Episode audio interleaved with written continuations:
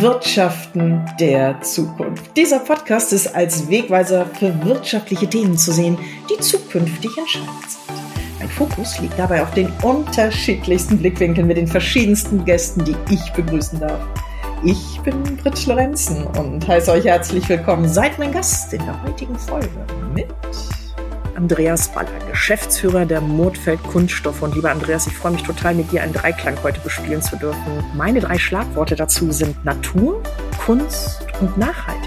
Welche drei sind deine? Unser Unternehmen und unsere Gedanken drehen sich um Kunststoff. Und wir denken, wenn wir an Kunststoff denken und gleichzeitig das in Verbindung bringen wollen mit Wirtschaft der Zukunft, daran, dass wir wie die Natur im Kreislauf denkend handeln wollen und gleichzeitig eben diese Ausrichtung nicht auf Ausbeutung, sondern im Grunde auf Nachhaltigkeit, auf Innovation und auf Langfristigkeit und in Generationen denkend ausgerichtet ist. So, und wie das funktionieren kann, dann nehmt euch gerne mit auf unsere Reise zu Wirtschaften der Zukunft. Wir freuen uns auf euch.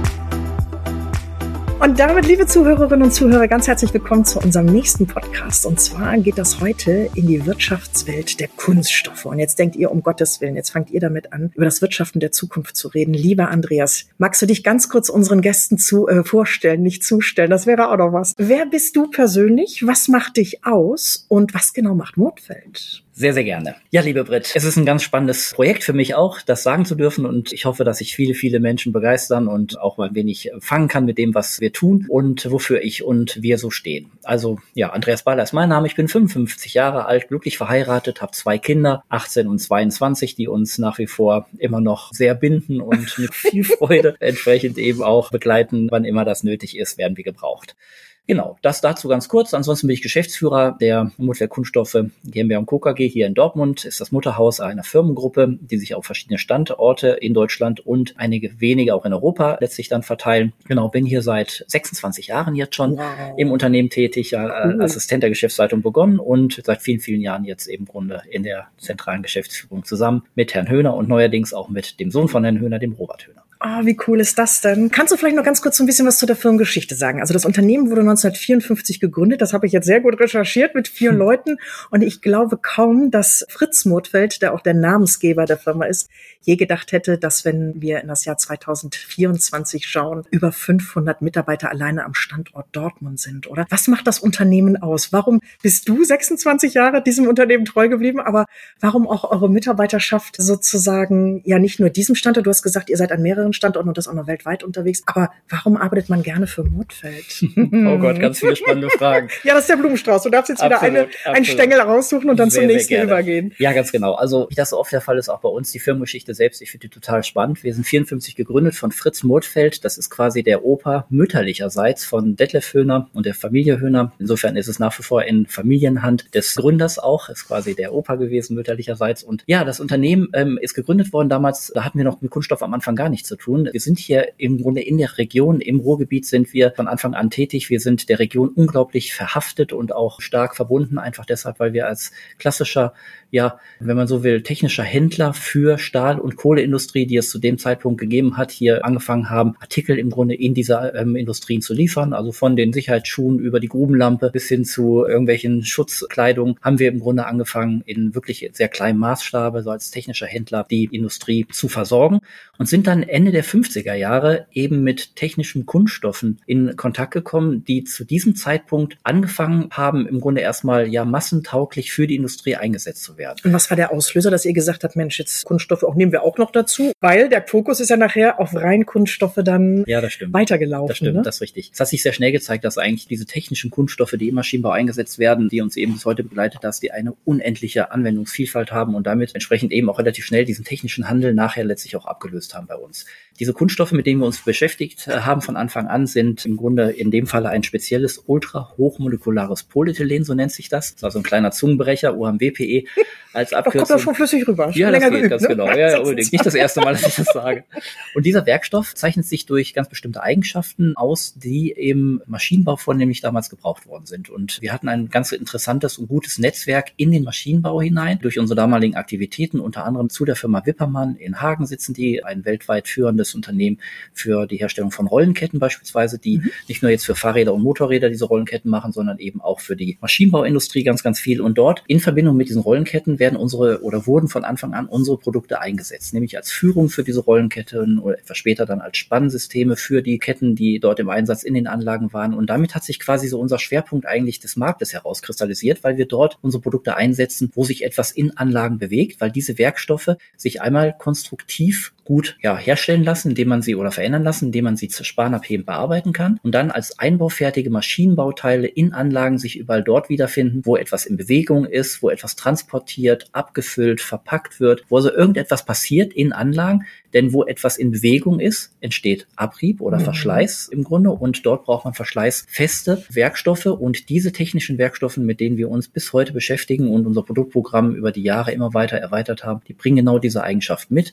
also chemische chemische Beständigkeiten beispielsweise, dann eben hohe Abriebfestigkeit, Gleitfreudigkeit, selbstschmierende Eigenschaften, Kerbschlagsfähigkeit, ähm, all diese Dinge, die im Maschinenbau eben erforderlich sind. Finde ich euch auch irgendwie, ich will nicht sagen privaten Umfeld, also ihr seid rein auf die Industrie fokussiert, eben diese riesengroßen Anlagen, so verstehe ich das ja auch, wo nachher kleine Produkte auch aus Kunststoff rauskommen können, oder findet man euch eher in der Maschine und äh, sozusagen im Alltag selber ja, taucht ihr gar nicht auf? Indirekt ja, weil die Werkstoffe, mit denen wir uns beschäftigen, die findet man auch tatsächlich im Alltag. Allerdings ist das nicht unser Schwerpunkt. Wir haben uns auf die Industrie und auf den Maschinenbau vornehmlich in Deutschland und Europa, eigentlich weltweit ausgerichtet. Allerdings kann man das UMWPE, von dem ich eben sprach, kann man beispielsweise so rüber, ja. kann man beispielsweise finden, wenn man Ski oder Snowboard fährt, weil die Gleitflächen beispielsweise der Skier oder auch der Snowboard-Produkte sind genau aus diesem Produkt. Wenn man in den ganzen Skiliftanlagen mal mhm. schaut, mhm. beispielsweise sieht man ganz, ganz viel dieser Führung. Diese Rollen. Ne? Ganz genau, die mhm. Rollen und auch die Führung, wo die Gondeln entsprechend eben geführt wird, sieht man aus diesen Werkstoffen. Wenn man im Krankenhaus unterwegs ist, die ganzen Anschlagleisten im Grunde an den Wänden überall. Die sind aus diesen Werkstoffen. Schneidbretter zu Hause in der Küche beispielsweise findet man ähm, auch, ist eben auch ein sehr schneidfestes Material. Also auch da findet man das im Einsatz. Man findet es allerdings auch, auch ein Bereich, mit dem wir uns nicht beschäftigen, auch im menschlichen Körper, beispielsweise in der künstlichen Hüfte oder im künstlichen Knie. Auch nicht schlecht. Das ist nämlich da beschäftigt ihr euch noch nicht oder seid ihr Zulieferer genau, um solche Produkte dann nachher herzustellen? Ähm, tatsächlich, also die Rohstoffe, die wir verarbeiten, werden dafür auch eingesetzt. Cool. Wir machen das aber nicht unter Reinraumbedingungen. Deswegen ja. haben wir uns diesen Produktbereich oder diesem Abnehmerbereich nicht geöffnet, machen den Maschinenbau und die Industrie. Allerdings ist es genau das gleiche Produkt, weil auch da die gleiche Anwendung da mhm. ist ne? und auch die Herausforderung, nämlich die tägliche Belastung, die, die hohe Belastung. Bewegung, es äh, darf nicht verschleißen in irgendeiner Weise, darf nicht quietschen und gleichzeitig muss es ja entsprechend Nein. eben immer selbst, also selbst schmierend entsprechend mhm. eben im Einsatz sind. Und das ist mit diesem Kunststoff eben als künstliches Knie oder in der Hüfte ist das möglich. Jetzt bin ich mal frech, weil das klingt ja alles zu schön, zu perfekt, wenn ich das schon fast sagen darf. Ne? Also eine Entwicklung seit 1954. Und trotzdem habt ihr, glaube ich, auch so ein bisschen mit dem Image des Werkstoffs an sich zu, ich will nicht sagen Kämpfer, aber ihr habt euch dem gestellt, nämlich sind Kunststoffe jetzt negativ belegt oder wie habt ihr es geschafft, dass man etwas Positives daraus ich will nicht sagen gewinnen kann, mhm. aber gerne mit euren Kunststoffen, mit eurem Material weiter nicht nur arbeitet, sondern auch Zukunft denkt. Ne? Also mhm. der Podcast heißt ja auch Wirtschaften der Zukunft. Ja. Habt ihr euch darüber Gedanken gemacht? Welche Gedanken habt ihr euch gemacht, dass dieses negative Image oder rede ich mir das jetzt nur ein und denke, nee, du wirst mir jetzt gleich sagen, ist gar kein Thema bei uns. Mhm. Ist es das? Hm. Ja, eine spannende Frage. Also Wirtschaft in der Zukunft ist ja ein ganz spannendes Thema, gerade, du hast vollkommen recht, wenn man sich mit Kunststoff beschäftigt, weil auf der einen Seite sind Kunststoffe erstmal in der öffentlichen Wahrnehmung, in der allgemeinen Wahrnehmung sind sie eher etwas verrufen. Und zwar deshalb, weil eben sehr oft über die Verschmutzung der Meere nachgedacht wird und das eben ein Thema ist. Oder des gelben Mülls im Grunde, wie man damit umgeht und all diese ganzen Dinge. Und das ist natürlich so, dem können wir uns auch nicht ganz entziehen, obwohl wir mit all diesen Dingen eigentlich gar nichts zu tun haben, denn unsere Kunststoffe als solches sind eben technische Werkstoffe, also sehr hochwertige Werkstoffe, die eben nicht ähm, als Verpackungsmüll irgendwo ähm, nachher in mhm. irgendeinem Meer sich wiederfindet, sondern es sind eben hochkomplexe und sehr anspruchsvolle Teile, die als Maschinenbauteile in Anlagen ihre Funktion ähm, letztlich ausüben und dort dann eben so ja Eigenschaften mit sich bringen wie ja, ich sag mal so, das kann vielleicht jeder, der, der Zuhörer auch einigermaßen gut greifen, eine Abfüllanlage, die 100.000 Flaschen die Stunde abfüllen. Das ist eben nur möglich mit dem Einsatz dieser Konstruktionswerkstoffe in den Anlagen, weil eben hohe Fliehkräfte dazu führen, dass die Gewichte so gering wie möglich sein müssen, hohe Abriebkräfte dort entstehen und damit eben diese technischen Werkstoffe, die eben sehr beständig sind, dort eingesetzt werden können und letztlich der Natur in keinster Weise schaden, weil sie eben in den Anlagen auch geschlossen im Einsatz sind. Und selbst wenn äh, irgendwo jetzt ein Grobsparen entstehen sollte, wie bei uns in der Zerspannung, das ist das, wo vielleicht was später noch zu kommen, dann lässt sich der ohne weiteres absaugen und recyceln und damit auch wiederverwerten, ohne dass auch nur ansatzweise ein Krümelchen unseres Kunststoffes irgendwie eben als Müll in den Meeren dieser Welt landen. Und dennoch ist es so, dass wir uns natürlich damit beschäftigen müssen, weil wir auf der einen Seite schon das große Thema der Regenerierung der, mhm. der Materialien in Summe natürlich haben, ähm, auch unsere Kunden uns immer mehr damit äh, konfrontieren und letztlich ja auch unter dem Aspekt letztlich der, der Nachhaltigkeit und des Nachhaltigkeitsberichtes, den wir auch gerade dabei sind zu erstellen, wir uns natürlich schon auch unseren CO2-Abdruck genau anschauen und dazu gehören ja auch nicht nur die Art und Weise, wie wir als Unternehmen funktionieren, sondern auch, was mit unseren Produkten ist und wo wir die Rohstoffe herbeziehen und letztlich, wo unsere Produkte auch landen. Also es ist ein Riesenthema was uns im Grunde erstmalig, wenn ich mal zurückblicke, so richtig intensiv beschäftigt hat im Rahmen des Flughafenbrandes. Der ein oder in andere Düsseldorf? ganz genau erinnert sich vielleicht noch, wow. das war nämlich 1996, ja. als in Düsseldorf der Flughafen brannte und da war ja ausschlaggebend für diesen Brand damals im Grunde PVC, was damals angefangen hat zu brennen. Da sind irgendwelche Schweißarbeiten gemacht worden mhm. und das hat quasi diesen Brand ausgelöst und damit ist Kunststoff das erste Mal richtig für mich so wahrnehmbar so in den Verruf gekommen und wir haben damals schon angefangen, im Grunde sehr stark eigentlich so äh, unseren Markt Markt und, und uns nach außen entsprechend eben so aufzustellen, indem wir eben dafür geworben haben, obwohl wir mit PVC jetzt gar nicht viel zu tun haben. Auch da galt schon, wurde man irgendwie in eine in Schublade geworfen, ne? Äh, genau. geschoben, ganz genau. Und äh, wir mussten im Grunde uns da schon ein wenig erklären und haben das auch gerne gemacht, indem wir eben erklärt haben, in welcher Welt wir unterwegs sind und unabhängig davon, ob wir etwas damit zu tun haben oder eben nicht, einfach uns klar zu positionieren, wie unser Selbstverständnis ist. Du hattest vorhin gesagt, wir sind ein inhabergeführtes Unternehmen, was letztlich sehr familiär denkt, aber vor allem in Generationen denkt. Und wir können das mit uns überhaupt nicht vereinbaren dass wir uns mit Produkten beschäftigen würden, die im Grunde die Welt ja unter Umständen schlechter macht, obwohl man das vielleicht heute nicht denkt und davor die Augen verschließt und äh, da nicht drüber nachdenkt, sondern ganz im Gegenteil. Wir beschäftigen uns heute und auch in der Vergangenheit und in der Zukunft mit uns, mit der Ausrichtung des Unternehmens und unseren Produkten und denken da sehr, sehr stark eben in Zukunftslösungen und damit eben auch in Generationen, um die Welt besser zu machen und nicht schlechter. Ah, wie macht ihr das konkret? Also wo kann man, sag ich mal, mit den Augen stehlen bei euch? Gibt es so kleine Stellschrauben? Weil natürlich möchte man seinen Kindern, seinen Kindeskindern quasi mit an die Hand geben, du, das, was wir hier machen, ist nichts, was dazu beigetragen hat, dass es unserer Umwelt und uns nachher schlecht geht. Aber mhm. gibt es so kleine Dinge, an, an was messt ihr das? Oder mit wem messt ihr euch? Mit wem geht ihr in den Dialog? Habt ihr da einen, ich will nicht sagen Nachhaltigkeitszirkel, wo man sagt, okay, wir sind jetzt, sag ich mal, die vermeintlich etwas schlechteren, weil wir mit Kunststoffen mhm. dieses Thema mit bespielen und machen das mit jemandem, der nur auf Bio ausgerichtet ist? Es nein. Also ich denke gerade laut, aber kannst du uns da vielleicht abholen und sagen, Mensch, man kann das wirklich in kleinen Schritten machen, bis hin zu, wenn man natürlich ein solches großes Unternehmen habt, wie ihr es habt, auch wenn ihr euch als Mittelständler weiter versteht, das sind dann die, ein Schritt folgt dem anderen. Ne? Mhm. Aber gibt es da was, wo du, wo du sagst, Mensch, so eine kleine Stellschraube, die würdest du uns verraten? Ja, also es gibt natürlich verschiedene Ansätze, mit denen wir uns äh, beschäftigen und auf die wir auch sehr viel Wert legen. Natürlich ist es das Thema Regenerieren äh, mhm. von, von Werkstoffen. Das ist ein Thema, was aber jetzt für uns gar nicht neu ist, sondern im Grunde mit dem Werkstoff, den wir hier bei uns in der Form produzieren, produzieren bei unserem Tochterunternehmen Modotech nebenan als Halbzeuge und dann der Weiterverarbeitung der Zerspannung beim Mordfeld entstehen halt eben relativ viel Grobspäne, wie gerade schon mal erwähnt. Und diese Späne, die saugen wir eben Sortenreihen an allen Anlagen entsprechend eben ab. Es sind keine feinen Stäube, sondern wirklich ein Grobspan, der sich dann gut händeln lässt, verkleinern lässt auf eine Korngröße unter 1 Millimeter und dann mit einem Neupulveranteil zu einem neuen Halbzeug gepresst wird. Das ist etwas, was für uns aber nicht neu ist. Und das tun wir auch nicht erst seitdem jetzt die Nachhaltigkeitsdiskussion entsprechend eben uns alle ja sehr stark äh, beschäftigt und und, bewegt, sondern das haben wir schon immer gemacht, weil es eben auch sehr wertvolle Rohstoffe sind. Und damit es natürlich einen wirtschaftlichen Zwang auch ein Stück weit natürlich gibt, äh, auf der anderen Seite aber auch die Nachfrage im Markt dafür da ist. Und da komme ich dann gleich nochmal drauf. Die Nachfrage im Markt für Regenerate beispielsweise nimmt immer weiter zu.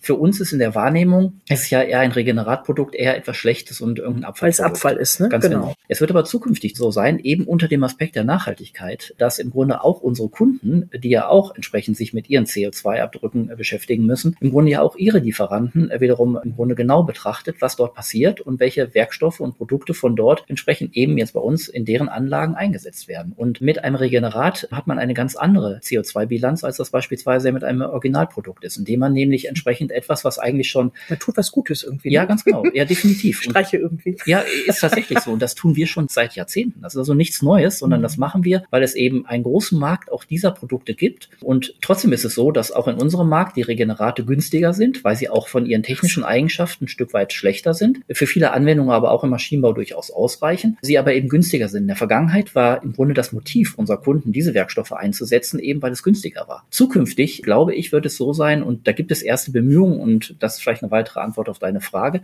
aus dem Markt. Wir haben natürlich ein Netzwerk eben in unserer Branche, aber auch mit unseren Rohstofflieferanten und Halbzeuglieferanten, mit denen wir da sehr eng zusammenarbeiten, die natürlich alle dieses Thema umtreiben. Nämlich, wie können wir es schaffen, entsprechend auch andere Werkstoffe neben diesem UMWPE, wir setzen bis zu 30 ungefähr unterschiedlichste Werkstoffe ein, die nicht alle so einfach zu regenerieren sind. Wie kann man das schaffen? Wie kann man Mengen im Grunde konsolidieren und zusammenführen, sie regenerieren und damit entsprechend eben eine Qualität auf den Markt bringen, die von unseren Kunden eingesetzt wird? Und es wird sich abzeichnen, dass das aufwendig ist, dass das auch teuer ist, weil es logistische Herausforderungen mhm. gibt, weil es im Grunde auch technische Herausforderungen gibt, dass diese Materialien aufzubereiten. Es ist aber nicht unmöglich und damit wird sich abzeichnen, dass diese Werkstoffe teurer sind. Und ich prophezeie jetzt einfach mal so, verbunden natürlich mit der kleinen Hoffnung, dass es auch eintritt, dass die Nachfrage nach dem, aus dem Markt trotzdem dafür da sein wird. Mhm. Weil eben die Werkstoffe gebraucht werden, die technischen Vorteile trotzdem da sind und man auf dem Wege eben für seinen CO2-Abdruck entsprechend eben etwas Gutes tun kann, indem man diese Werkstoffe einsetzt. Also ihr bedient sozusagen alle Synergien in den ganzen Kooperationen, die ihr pflegt. Das heißt, ihr braucht aber auch ein unheimliches Vertrauen gegenseitig füreinander, dass die Kundendienstleister, Lieferanten auf der einen Seite, aber auch ihr auf der anderen Seite euch mit den jeweiligen Herausforderungen auch ja die Karten auf den Tisch legt. Ne? Ja, ganz genau. Dass man nicht in eine Abhängigkeit gerät und dann sagt, ja, so schön, ne? ihr macht da oben Geschäft, indem ihr und wir müssen, damit wir welche Bilanz auch immer damit pflegen müssen, ja. Äh, einfach das Ganze bedienen oder nachziehen. Ja. Wie schafft man es? Die Frage ist frech, ich weiß, aber wie schürt ihr oder wie pflegt ihr Vertrauen? Ist das einfach, weil es jeweils immer ein Dialog auf Augenhöhe ist, weil er immer konstruktiv ist? Was, was macht für dich mhm. Vertrauen aus in dem ganzen Dialog? Ja, natürlich Vertrauen basiert auf Ehrlichkeit. Mhm. Vielleicht würde ich das mal so in der Form formulieren. Und jeder hat ja so, so gewisses Werteempfinden im Grunde, was man selbst empfindet und auch wie man jetzt äh, auf Unternehmen bezogen, wie man ein Unternehmen letztlich führt und, und das ausgerichtet ist. Und einer unserer ganz, ganz wichtigen Werte eben neben dem in Generation zu denken, so ein bisschen damit natürlich auch für etwas zu stehen, ist ja diese Langfristigkeit. Und wenn ich auf Langfristigkeit ausgerichtet bin, dann bin ich eben nicht auf das schnelle Geschäft aus. Und das ist, glaube ich, das, was ich dann mit Ehrlichkeit auch verbinden würde, indem wir ähm, in unserem gesamten Netzwerk, aber auch unseren Kunden, unseren Partnern, unseren Mitarbeitern gegenüber eben versuchen, sehr, sehr langfristig denkend, generationendenkend aufzutreten. Und damit schafft man Vertrauen, indem man für etwas ganz Besonderes steht, wo der Gegenüber genau weiß, was er davon hat und woran er auch ist, indem man eben nicht das schnelle Geschäft macht, auch in einer Branche, die weiter wächst, die auch sehr innovativ ist, ähm, in der wir so unterwegs sind, könnte man meinen, wenn es die Nachfragen sehr, sehr hoch ist, so, dass dann irgendwo diese Dinge auf der Strecke bleiben, weil natürlich auch auf der anderen Seite auch unsere Kunden sich verändern und äh, auch die, ja, ich sag mal so, diese typischen, äh, sag ich mal, ähm, Einkäufer, ohne das jetzt respektierlich zu meinen, in der Art und Weise, wie sie ihren Job richtig machen müssen, in dem halt eben persönliche Beziehungen nicht mehr ganz so große Rollen spielen, sondern dass man ja sehr stark äh, dezimiert wird eben auf auf Vergleichbarkeit, die Märkte immer transparenter werden und ähm, die SAPs oh ja. dieser Welt mit drei, vier, fünf verschiedenen Angeboten, wo ein Einkäufer dann den günstigsten sich raussuchen muss, äh, man sehr schnell eben nur noch auf den Preis äh, dann auch dezimiert wird. Das ist etwas, finde ich, wo wir versuchen, ein Stück weit gegenzuarbeiten, soweit uns das gelingt. Wir werden natürlich unsere Kunden da nicht verändern können und wollen das auch gar nicht, aber wir sind schon sehr stark darauf interessiert, weil das auch ein Teil unseres Geschäftsmodells ist, ähm, im Grunde ja dadurch, dass wir Produkte anbieten, die eben nicht MeToo sind, sondern es sind eben kundenindividuelle Sonderlösungen, die wir anbieten. Es sind keine, keine Massenprodukte, sondern es sind einbaufertige Einzelteile für den Sondermaschinenbau. Sind wir stark darauf ausgerichtet, dass wir unserem Kunden eine Lösung anbieten für ein Problem, was er gelöst haben will oder was er gar nicht kennt. Und das ist das Interessante auch für die Arbeit unseres Vertriebes, nicht Kunden zu suchen und, und Anwendungen zu finden, sondern eigentlich eher die Probleme im Grunde zu sehen und zu finden beim Kunden, dem dann die richtige Lösung anbieten zu können. Und das basiert auch auf Vertrauen, indem man dann eben etwas wirklich anbieten kann, was auch unsere Kunden besser macht, was die Anlagen besser macht. Denn unsere Produkte haben ja die Wirkung in den Anlagen, dass damit die Ausbringung größer wird. Ich hatte vorhin gesagt, 100.000 ähm, Flaschen, die da abgefüllt werden in einem solchen Abfüller. Das ist eben ohne diese Kunststoffe unmöglich. möglich, Umgekehrt heißt das ja, wenn das eben weniger Flaschen wären, dann ist natürlich die Wirtschaftlichkeitsbetrachtung auch für unsere Kunden bei einer solchen Anlage ja eine ganz andere. Die tragen natürlich natürlich noch viele andere Eigenschaften dazu bei, aber die Kunststoffe sind da ganz wichtig. Und so geht das im Grunde immer weiter. Und das ist etwas, ähm, wo wir uns ganz klar schon auch versuchen, im Grunde zu positionieren und damit eben Vertrauen aufzubauen, die Nähe zum Kunden zu haben und im Grunde eine langfristige Beziehung aufzubauen, die wirklich auf Vertrauen basiert. Und da geht mir jetzt die ganze Zeit, während ich dir zuhöre, ein Wort durch den Kopf, nämlich ehrbarer Kaufmann. Das steckt für mich nämlich auch da drin, wenn es ums Wirtschaften der Zukunft geht. Aber so wie du es beschreibst, was macht für dich diesen ehrbaren Kaufmann aus? Du hast gerade schon ganz viele Aspekte für mich genannt, aber wenn du ehrbarer Kaufmann hörst und Wirtschaften der Zukunft sozusagen als Bande dazu bekommst, was geht dir durch den Kopf? Hm. Kannst du mal laut denken? Ja, gerne. Also dieses Wirtschaften der Zukunft ist ja ein ganz spannendes Thema. Und ich finde so ein bisschen, unser Ziel sollte doch für alle sein, eigentlich, dass die Wirtschaft so ein Stück weit funktionieren sollte wie die Natur, nämlich so in so einem Kreislauf zu denken und eben nicht auf Ausbeutung ausgerichtet zu sein. Das hört sich jetzt irgendwie so total, weiß nee, ich nicht. Ich habe da auch gleich noch ein schönes konkretes Beispiel. Perfektionistisch ja. an, aber ähm, ich finde das einen ganz tollen Grundsatz, wenn man sich den in der Form so anschaut, weil das sagt, finde ich, unheimlich viel aus. Und dann tut man automatisch erstmal sehr viel natürlich für die Menschen, für die Nachhaltigkeit. Auf der anderen Seite hat man aber auch die richtigen Produkte dann für die Kunden. Darum geht's ja natürlich schon. Wir können ja nicht irgendwas einfach hier für uns so machen, was dann keiner braucht oder so. Das ist, glaube ich, das eine, was ich unter diesem ehrbaren Kaufmann verstehen würde, indem man so denkt und entsprechend eben wirklich etwas ja auch produziert und anbietet, was irgendwo so Mehrwert hat, nicht einfach irgendwie so austauschbar ist, sondern irgendwo ja, man könnte meinen, auch so ein Stück weit die Welt besser macht. Und auf der anderen Seite natürlich ganz eindeutig, das haben wir gerade schon angesprochen, das Thema Vertrauen und eben dieses langfristige Denken, nicht das schnelle Geschäft suchen, sondern eben für etwas stehen und dann reicht auch der Handschlag, denn das oh, heißt ja. auch für mich zum Ärger, das Wort gehört ne? auch dazu, mhm. ne, zum Ärgeren Kaufmann. Das ist für uns tatsächlich immer noch so.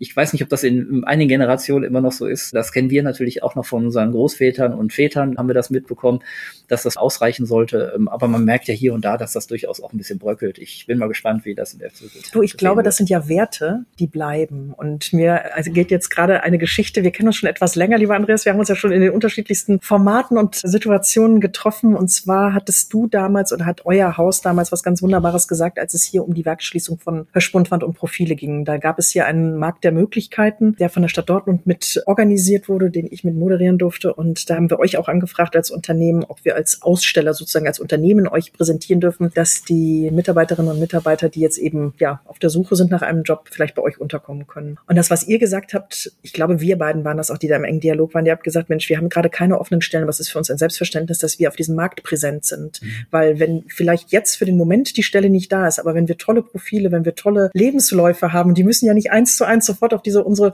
dann zukünftig offene Stelle passen, aber dann sind wir da. Wir wissen, dass wir in dem Moment nur noch die Schublade aufmachen müssen, beziehungsweise wenn wir in unserem Netzwerk hören, da wird jemand genau mit diesen Fähigkeiten, mit diesem Menschsein gesucht, dass wir ihn bitte gerne weiterempfehlen dürfen. Mhm. Deshalb bitte reserviere uns einen Platz auf diesem Markt der Möglichkeiten. Und das ist mir so nachhaltig hängen geblieben, weil ich mir gedacht habe, eigentlich sollte das ne, Abgucken ausdrücklich erlaubt. Warum machen das nicht mehrere so? Na klar, das hat was mit Ressourcen zu tun, mit Zeit und mit Kosten, gar keine Frage. Aber das war ein Selbstverständnis, weil, und das sagtet ihr eben auch, dieser Standort, an dem wir hier sind, steht für Tradition. Und nicht nur für Tradition, sondern für Werte. Und wir sind füreinander da, egal, auch wenn wir vielleicht mhm. mal Konkurrenten auf manchen Märkten oder manchen Messen oder auch wenn es um die Vergabe von Produktlizenzen oder ähnliches geht. Und das ist sowas, wo ich mir gedacht habe, Hut ab, ne? Also abgucken ausdrücklich erwünscht. Das ist nicht als Lobhudelei, sondern einfach, ne, das hat ja auch was mit ehrbarem Kaufmannstum zu tun. Und das habt ihr für mich damit sehr viel Liebe und äh, ja nicht nur zum Detail, sondern für die Sache Ach schön, schön. Äh, umgesetzt. So also diese Geschichte Reihe. wollte ich jetzt gerade mal reinbringen, ja, obwohl du ja mehr Geschichten erzählen sollst. Ne? ich würde gerne noch mal so ein bisschen nicht in die kritische Richtung gehen, aber das klingt ja alles noch, immer noch wunderbar. Ne? Natürlich, mhm. ihr seht, welche Synergien ergeben, ergeben sich. Ihr habt keine klassischen Abfallprodukte, sondern ihr wisst, wie ihr sie wiederverwenden könnt, ohne dass groß Verlust entsteht und ihr da sozusagen Abfälle, die in die Natur oder in, den, in die Nachhaltigkeit rein. Ganz andere Richtung, ganz anderes Thema Lieferketten. Mhm. Lieferkettenproblematik oder Herausforderung ist gerade in aller Munde. Was macht das konkret mit euch? Wie habt ihr vielleicht bereits umgedacht? Wie habt ihr euch neu positioniert, dass ihr sagt, ja, die Problematik ist uns bewusst, aber tangiert uns vielleicht nur in manchen Bereichen, in manchen hängen wir voller Lotte drin. Was ist was, was macht das mit dir, wenn du jetzt gerade Lieferketten auf der einen Seite hörst, Herausforderung auf der anderen Seite? Und wo können wir von euch lernen, dass in der Zukunft man weiter mit den Augen stehlen darf bei mhm. euch? Ja, natürlich schauen wir uns das ganz genau an. Das ist keine Frage. Was das Thema Lieferketten betrifft, auch ein ganz, ganz spannendes Thema, zumal wir da auch indirekt irgendwo auch so verpflichtet sind, uns das anzuschauen. Wir tun das aber auch ganz bewusst, sowieso, weil es uns wichtig ist. Wir haben eigentlich den großen Vorteil, das klingt jetzt ein bisschen vielleicht aber witzig, wenn, äh, wenn man überlegt, dass eben die Chemie im Grunde als solches ja sehr weltweit im Grunde irgendwo vertreten ist, ist es dennoch so, dass die für uns wichtigsten Werkstoffe, also der Rohstoff eigentlich, von dem wir hier sprechen, dass der eigentlich gar nicht unbedingt so weit weg herkommt, sondern äh, auch da der Ursprung Ursprung eigentlich dieses Werkstoffes tatsächlich in Oberhausen liegt, weltweit. In Oberhausen? Ja, tatsächlich. Und zwar weltweit. Nee weltweit. Das UMWPE ist damals in Oberhausen bei der Ruhrchemie. In Oberhausen ist das damals mehr oder weniger ja als massentaugliches Polyophin entwickelt worden. Also das Ethylen ist Basis ist eigentlich das Ethylen, kommt aus dem Rohöl, wird das Ganze gewonnen, ist ein gasförmiges Produkt, was dann entsprechend äh, irgendwie ja weiterverarbeitet werden musste, damit es überhaupt händelbar ist. Und in Oberhausen, das hat damals der Karl Ziegler in den 50er Jahren hat es geschafft, eben durch einen Katalysatorprozess im Grunde dieses gasförmige Ethylen dann im Grunde zu einem Pulver weiter zu verarbeiten. Und erst dieses Pulver macht es überhaupt möglich, in einem Press-Sinter-Vorgang dann dieses Halbzeug, also im Grunde eine Platte herzustellen, die man dann eben weiter verarbeiten kann. Und dadurch, dass das so ist, dass im Grunde dieser Ursprung dieses Werkstoffes eigentlich in, in Deutschland liegt, ist es nach wie vor so, also die Rohchemie gibt es heute jetzt in der Form nicht mehr. Ich wollte sagen, gibt es das Unternehmen in Oberhausen noch? Frage A, B, Made ja. in Germany, ein Traum, oder? Ja, ja, Seid total. ihr das? Ja, total. Ja, sind wir tatsächlich so ein bisschen, wobei das ist heute nicht der einzige einziger Anbieter dieses mhm. Rohstoffes geblieben, aber sie sind gar nicht so wahnsinnig weit weg eigentlich, weil es immer noch so ein, ja, also es ist nicht, ist nicht so breit aufgestellt, wie man das so denken könnte, weil ähm, man braucht schon ganz schön Ressourcen, um diese ähm, Werkstoffe in das der Form so herzustellen. Muss ja. halt wirklich ein großes Chemieunternehmen sein. Und dieses Unternehmen gibt es im Grunde heute noch, nicht unter dem Rohchemie natürlich firmiert, aber die Produktion gibt es nach wie vor in Oberhausen noch. Das ist so, gehört heute der Cellanes, ähm, mhm. ist also über höchst Tikona dann zu Cellanes mhm. gegangen also heute ein amerikanisches Unternehmen, die das aufgekauft haben, aber produziert wird nach wie vor unter anderem tatsächlich noch in Oberhausen.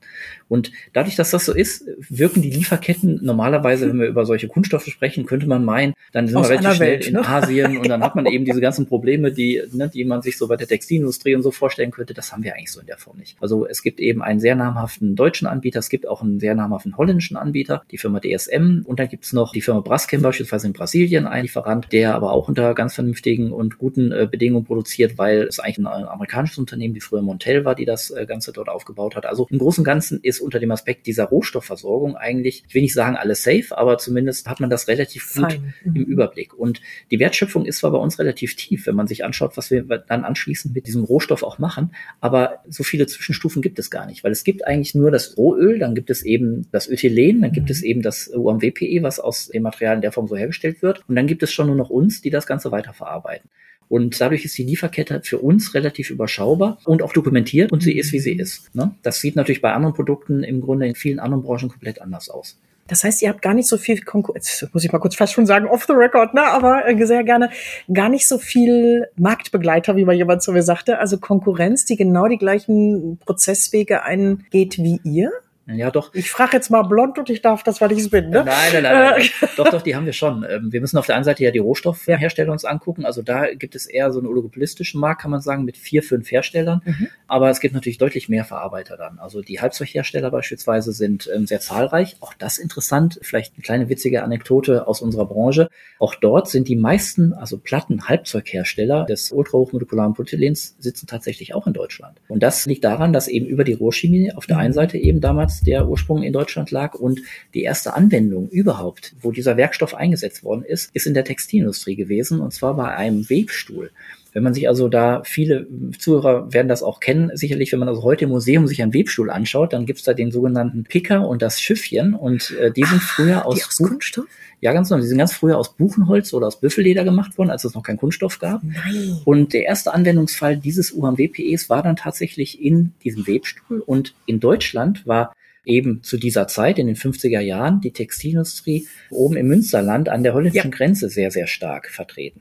Und deswegen, weil dort eben dann die Kunden, die Abnehmer für solche Produkte war, haben sich da auch im Grunde so die ersten und bis heute eigentlich zahlreiche Halbzeughersteller für diese Platten dann angesiedelt und auch die Weiterverarbeiter, sodass also unsere zahlreichen Wettbewerbe, die es heute gibt, im Grunde alle dort oben mehr oder weniger zu finden sind. Es gibt in Europa eigentlich, was die Halbzeuge betrifft, nur noch zwei weitere Anbieter, die aber nicht so eine große Rolle spielen. Tatsächlich sind es eigentlich die Deutschen, die in ganz Europa nach wie vor marktführend sind. Und bei der Weiterzerspannung sind es natürlich dann viele, viele kleinere mhm. Zersparungen, die man überall findet. Ah, wie spannend. Mhm. Wo wir gerade bei Rohstoffen sind und leider so ein bisschen mit Blick auf die Zeit würde ich das Thema gerne noch anschauen, aber wir haben ja noch zwei Stilelemente in unserem Podcast und zwar musste ich ein bisschen schmunzeln, als du mir im Vorgespräch gesagt hattest, dass Zuckerrohr auch etwas ist, was euch, ich will nicht sagen sehr nahe steht, aber worüber ihr nachdenkt und wo ihr, oh, wenn ihr jetzt Andreas sehen könntet, der verzweifelt gerade mit mir. Was macht Zuckerrohr und Wirtschaften der Zukunft und Nordfeld gerade in deinem Kopf? Kannst du laut denken, bitte? Gerne. Gut, wir beschäftigen uns natürlich auch, jetzt muss man dazu sagen, wir sind kein Chemiewerk, sondern wir verarbeiten das Ganze letztlich auch nur, was uns zur Verfügung gestellt wird. Deswegen sind wir bei der Entwicklung letztlich eben im Grunde eines Ersatzproduktes, also eines Naturproduktes des Ethylens, sind wir natürlich nur indirekt mit beschäftigt. Aber es gibt eben erste Bemühungen, die gibt es aber schon seit vielen Jahren jetzt auch schon, das Ethylen, das UMWPE beispielsweise eben auch biobasiert herzustellen. Und das geht eben, deswegen dieses Stichwort Zuckerrohr. Äh, Zuckerrohr, das geht eben tatsächlich aus Zuckerrohr. Du kannst also aus Zuckerrohr kannst du ein Ethylen im Grunde ähm, gewinnen, was wiederum dann weiterverarbeitet werden kann zu eben genau dem gleichen Produkt, was wir heute eben auf Erdölbasis quasi bekommen und weiterverarbeiten. Ah, wie spannend. Ja. Ist allerdings eben ein Produkt, was noch nicht massentauglich ist, unter anderem, weil ähnlich wie das vielleicht bei den synthetischen Kraftstoffen zum Beispiel der Fall ist, es sehr, sehr aufwendig ist, es sehr teuer ist und sehr komplex das Ganze macht. Und dadurch ist der Markt heute eben noch nicht bereit. Wir haben vorhin darüber gesprochen, dass wir uns wünschen und dass es irgendwann noch kommen wird, dass Regenerate vielleicht teurer sind und die Menschen auch bereit sind, dafür zu zahlen. Das wird vielleicht unter anderem irgendwann auch bei biobasierten Kunststoffen der Fall sein. Eben auch, weil das Thema CO2-Neutralität oder eben auch, dass die Begrenzung letztlich, also des Erdöls jetzt ähm, im Grunde ja irgendwann uns auch dazu zwingt, im Grunde über Alternativen nachzudenken. Ich denke gerade auch weiter, weil äh, eine spontane Frage ist, wie seid ihr auf Zuckerrohr gekommen? Aber da habt ihr euch garantiert was bei gedacht oder hat jemand genau aus diesen Zuckerrohrresten oder aus klassisch dem echten Zuckerrohr was gemacht? Und zwar ein Podcast im Rahmen von Wirtschaft in der Zukunft ist mit der Bergmann Brauerei hier in Dortmund. Mhm. Und der Thomas Raphael sagte, der Treber, sozusagen der Rest, der übrig bleibt, wenn du brauchst, der normalerweise weggeschmissen wird, weil die Tiere das gar nicht alles essen können, was da rauskommt, sind sie eben auch am überlegen, inwiefern man das sozusagen mit der Industrie einfach mal weiterentwickelt. Vielleicht solltet ihr beiden euch mal bei einem schönen Gläschen wir zusammensetzen. Äh, das fällt mir gerade ein zu Zuckerrohr und ja, potenziellen nicht Ersatzstoffen, weil ne, Erdöl bleibt erstmal die Basis dafür und trotzdem, da sind wir wieder mit dem Nachhaltigkeit und was zahlt ihr auf das Konto der Umwelt genau. der Zukunft dann ein.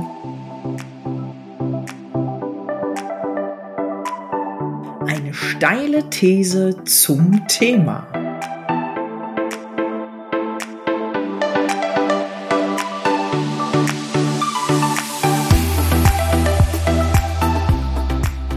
Ich bin tatsächlich beim Fraunhofer Umsicht über einen Bericht gestoßen, wo es einfach darum geht, wie sieht der Kunststoff der Zukunft aus und wie kriegen wir das überhaupt hin, dass wir über einen Kunststoff der Zukunft reden können. Und die haben gesagt, ein Erfolgsfaktor dafür, dass man in der Zukunft überhaupt noch Kunststoffe hat, die Basis dafür ist eine sektorübergreifende Zusammenarbeit. Und da lese ich dir ganz kurz nur so zwei Zeilen nur vor und würde gerne dich da noch einmal laut denkend an meiner Seite haben, denn die sagen, ein ganzheitlicher Wandel, wie wir ihn uns vorstellen, kann nur gelingen, wenn Wissenschaft, Industrie, Politik und Bürger sektorenübergreifend zusammenarbeiten. Jetzt sagst du, ja, Britt, nett. Das ist so, aber so ist ideal. Ne? Und dies erfordert mehrere teilweise recht drastische Veränderungen auf vier Ebenen. Gesetzgebung und Politik, das ist die erste Ebene. Die zweite Zusammenarbeit in der Kreislaufwirtschaft.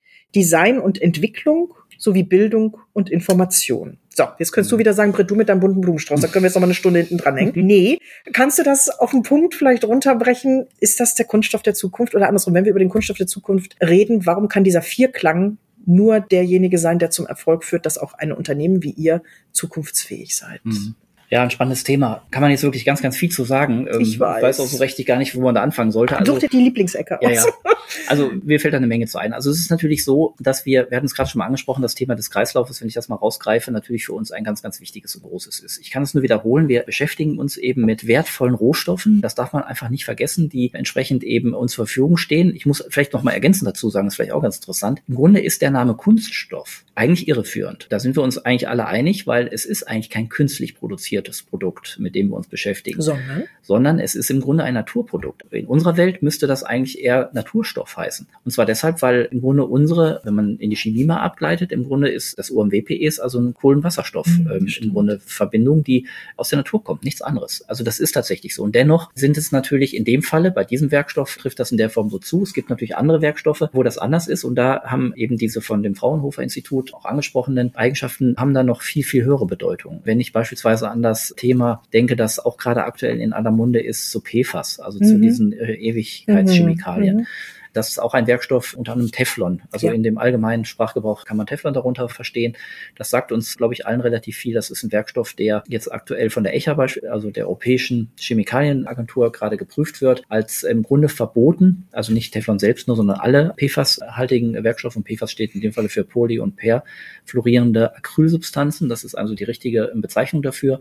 Auch Modifizierungen eben dieser Werkstoffe stehen da also gerade stark in der Kritik und das auch zu Recht. Mhm. Und da muss also in dem Falle ein weiterer Punkt, den du gerade angesprochen hast, die Politik geht da auch gerade voran, indem ein Verbot dieser Werkstoffe auch ausgesprochen wird. Es wird sich zeigen, wo wir da letztlich landen, denn auch wir. Da seid ihr aber im engen Dialog schon ja. mit denen? Also werdet ihr angefragt dafür oder geht ihr aktiv auf Politik und eben die vier, also Wissenschaft, ja. Bevölkerung und jetzt muss ich selber noch mal eben spinksen. Also gerade wenn es um Bildung, aber auch Innovation geht, geht ihr da aktiv auf den Markt mit? Ja, ja.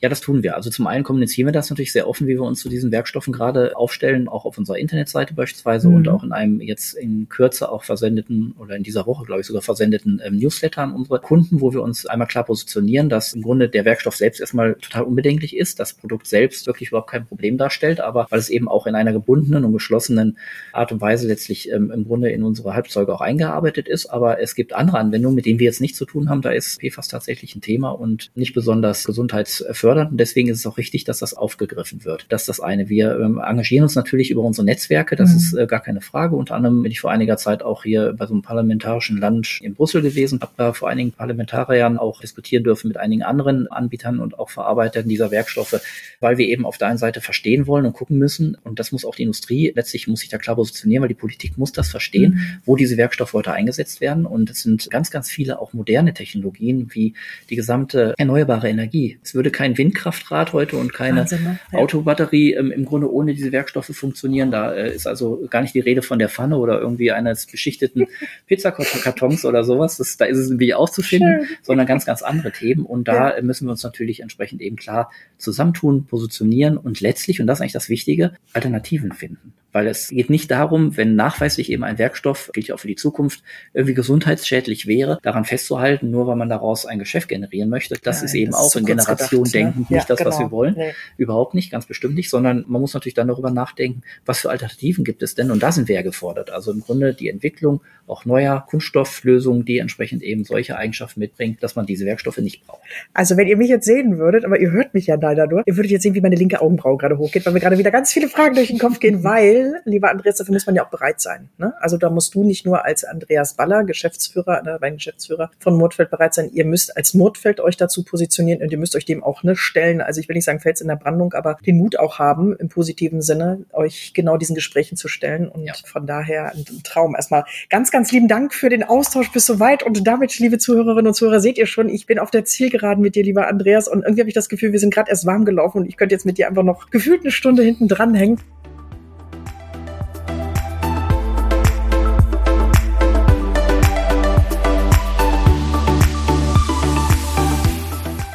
Und jetzt wird's persönlich. Die Frage nach der kleinsten Stärke.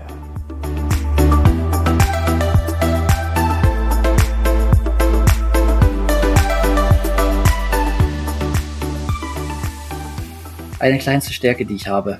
Ich kann vielleicht bringe ich das auf diesen Punkt. Ich tue mich durchaus schwer, in bestimmten Situationen und Lebenslagen Nein zu sagen. Hm. Das möchte ich vielleicht so sagen. Das ist auf der einen Seite im Grunde eine Eigenschaft, die einen irgendwo auch ausmacht, ist natürlich auch im, im Beruf und in der Familie hier oder da auch mal vielleicht äh, ein wenig missbräuchlich. Ist aber freiwillig hier im Podcast, ne?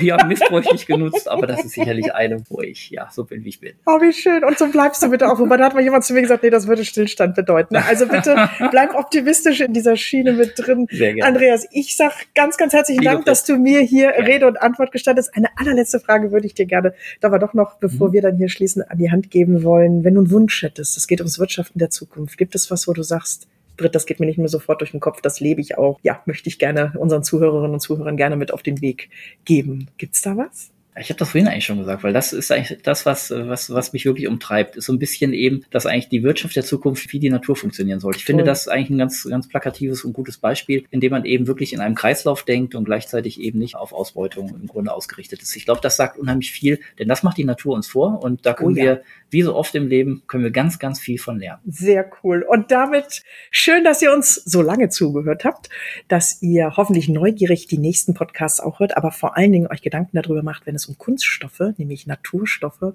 und Zukunft geht, ihr als erstes an Wortfeld denkt. Andreas, danke dir und auf ganz, ganz bald. Ganz lieben Dank auch. Jo. Alles Gute.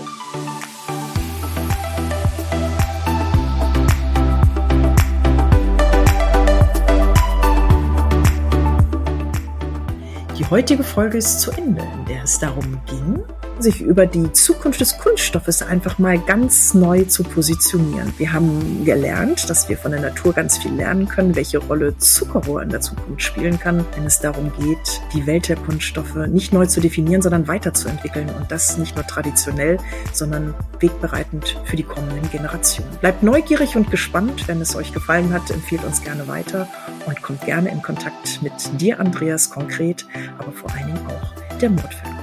Danke euch und auf Wiederhören.